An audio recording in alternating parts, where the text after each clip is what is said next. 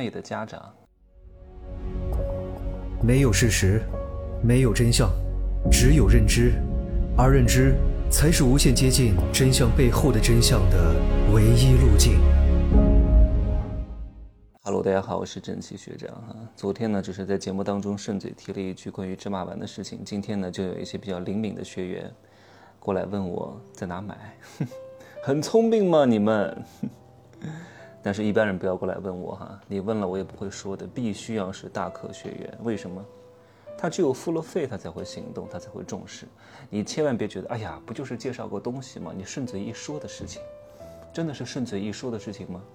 就像很多人看医生也是如此，医生告诉你应该吃什么药，哎呀，你想，不就是顺嘴一说的事情吗？可是人家为了这个顺嘴一说，花了那么长时间，寒窗苦读。本硕博连读，然后再到实习医生，再到住院医生，然后再评到副主任，评到主任，什么高级职称，花了那么多年的精力，只是为了跟你讲了一句你所认为的顺嘴一说。你以为这个东西，我用了很多东西都是我一次性就买对了吗？都是我受过很多骗，上过很多当，亏过很多钱，甚至拿身体健康作为代价去换来的一些真知。请问这些东西不值钱吗？就像我前段时间去埃及。有很多人在微博上问我，说你能不能跟我分享一下哪些地方好玩，哪些地方不好玩，哪些地方值得，哪些地方不值得？我为什么要告诉你？各位，我们虽然是找了地接，但是也上了很多当啊，付了很多冤枉的钱啊。这些钱是什么？全都是学费，全都是成本啊，都是我们花钱、花血泪、花时间换来的真知啊。为什么你作为一个陌生人问我一句，我就要告诉你呢？然后换来一句廉价的谢谢，我不需要这个谢谢。我也不需要通过这个谢谢去获得一些存在感啊！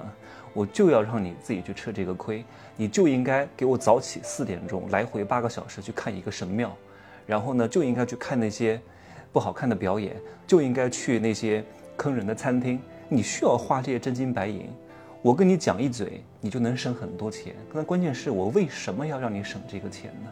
对吧？我可不想做什么老好人。就像我们这次的行程哈。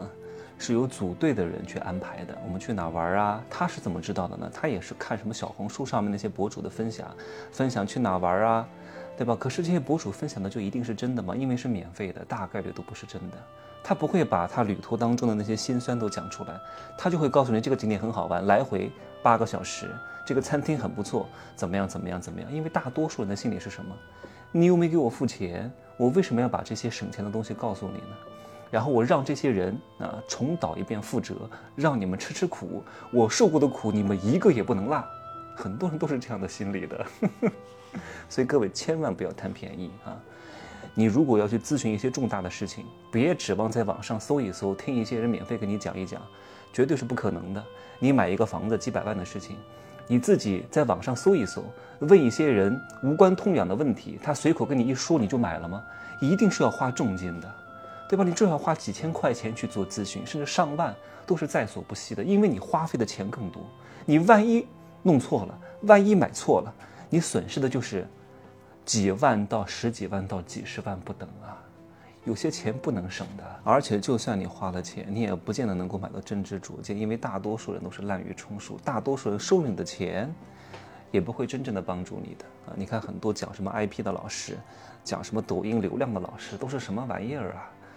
真的都看不下去了，教的那是什么东西呀？很多人的课我都听过啊，真的全都是外围，教你几点发啊，什么七点钟啊，上的人比较多，所以呢，你几点发呢？你不能六点发，你最好四点发。四点发了之后呢，抖音要审核，审核完了之后呢，进入第一波流量池，这是什么东西呀？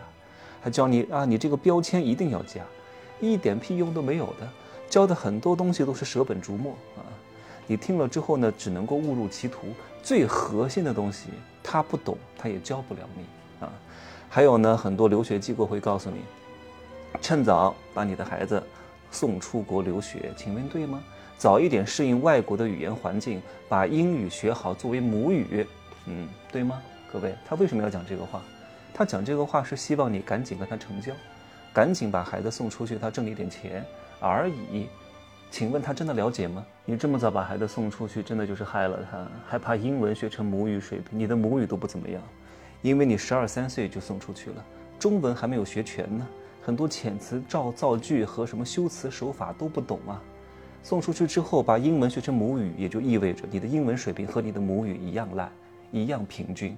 你在国外费尽九牛二虎之力，也只是让你的孩子在外国成为一个普通公民而已。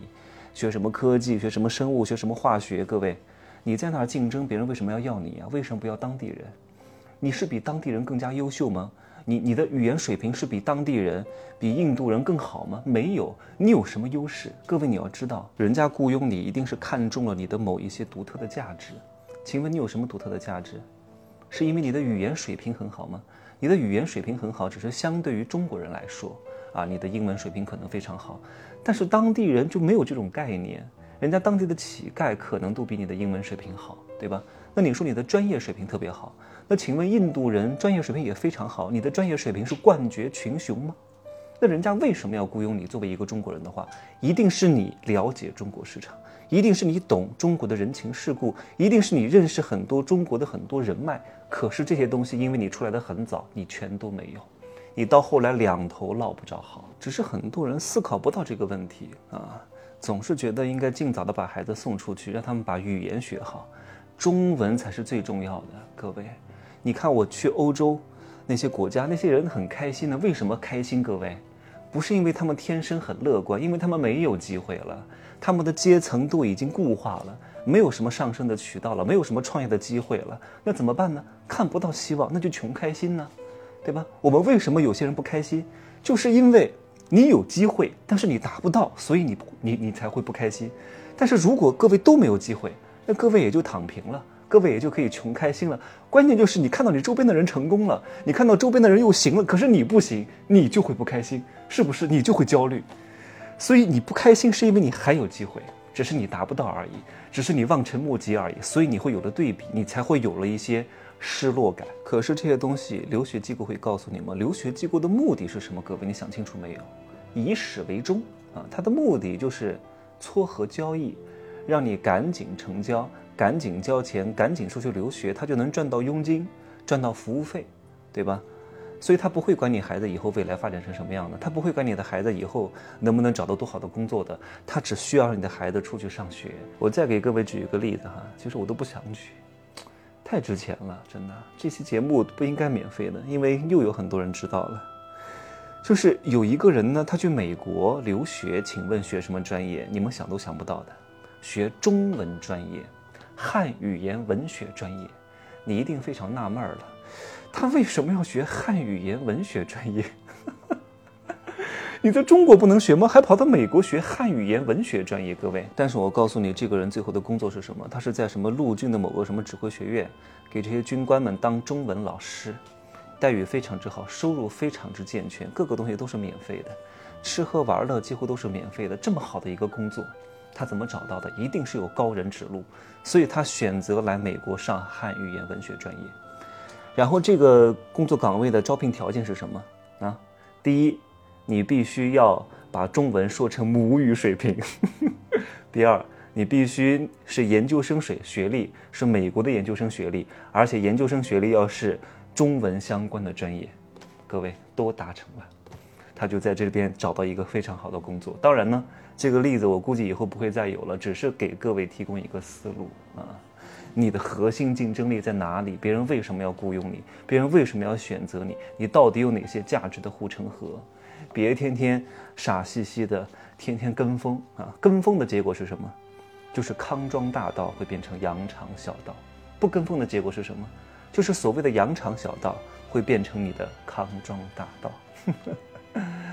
哎呀！我今天刚到重庆哈，来这边呢看两天的项目，原本二十八号就打算回成都，哎呀，但是我临时要去上一个课，两天，上完了之后再回成都。但是我居然发现，这五一劳动节不都是从三十一号开始放假的吗？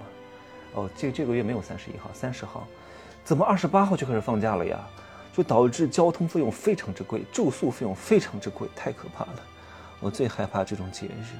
这种节日我是哪儿都不去，我就在家里待着，除了健身门都不出，全都是游客。